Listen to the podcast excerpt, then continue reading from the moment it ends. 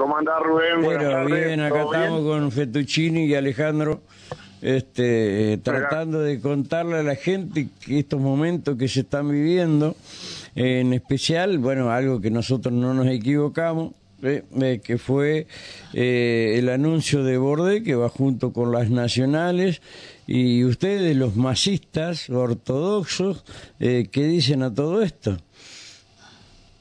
Bueno, estamos en La Plata, a, a- a minutos de empezar eh, esta, esta movilización impresionante que se ha hecho acá. Bueno, se ha hecho presente el Frente Renovador prácticamente en su totalidad. Recién arribaba Cecilia Moró, arribaba Alexi Guerrera, el Turco Laima, bueno, varios de los dirigentes de, del Frente Renovador y bueno, viviendo con mucha expectativa qué es lo que va a suceder eh, esta tarde, pero con mucha expectativa también de lo que va a suceder en, la- en las elecciones, creciendo que este frente empieza a ordenarse, empiezan a verse Ujú. quiénes van a ser lo- los que van a conducir y los que van a ir al frente de, de cada lugar, así que bien, creo que a partir del tuit del gobernador empiezan a alinearse los patitos en, en Eh, Entre sí, Ríos. eh, y, y vos sabés, eh, vos sabés lo que yo, lo- yo pensaba, aparte de los patitos, eh, eh, y en el buen sentido, es que los bandidos del peronismo, los bandidos del peronismo, eh, que ellos eh, eh, están los monosilábicos, los filibusteros, eh, de alguna manera han pensado y planeado eh, todo esto para seguir gobernando la provincia de Entre Ríos, ¿eh? No, yo creo que la decisión de, del gobernador de, de haber mantenido la cautela, más, más allá que a algunos no les haya gustado, que bueno, yo creo que fue bueno, yo creo que creó una expectativa enorme, yo creo que mañana va a haber un peronismo movilizado en cada rincón de la provincia, creo que esto va a ayudar a que todos entendamos de que tenemos que buscar eh, las alianzas necesarias y los consensos necesarios para salir para adelante, o sea que con, con mucha tranquilidad y, y bueno, y, también sabiendo de que, que en el caso de nosotros, el Frente Renovador, de que Sergio Massa seguramente va a estar dentro de la partida, va, va a ser de la de la grilla. Y en una de esas es candidato, es candidato a presidente, en una de esas.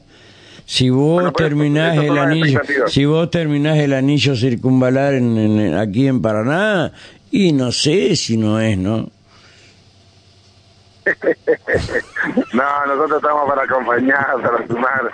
Yo siempre digo que uno tiene que ser consciente de sus limitaciones y tiene que tener en claro que uno está dentro de un proyecto y que ese proyecto es, es- es mucho más amplio que un proyecto personal. Así que Sí. con mucha tranquilidad y la verdad que viviendo hoy, hacía mucho que no venía a un, a un acto multitudinario Sí. impresionante. La Eh, no, so- no solamente impresionante, sino eh, por lo que pudimos eh, observar, a nosotros también nos está pasando esto, eh, eh, con la mística que de alguna manera el peronismo había perdido en gran parte eh, del país, ¿no? Eh, esto es lo, lo, lo interesante que la vieja abogada egipcia eh, le está dando al peronismo, ¿no?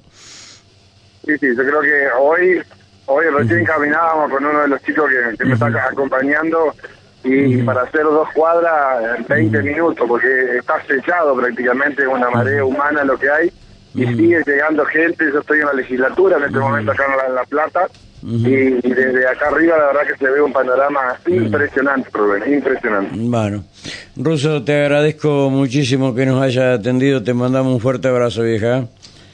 Igualmente para ustedes, que pasen querido. Hasta luego, hasta luego. Perdón que no los hice intervenir, pero es mucho la... ¿viste? Nah.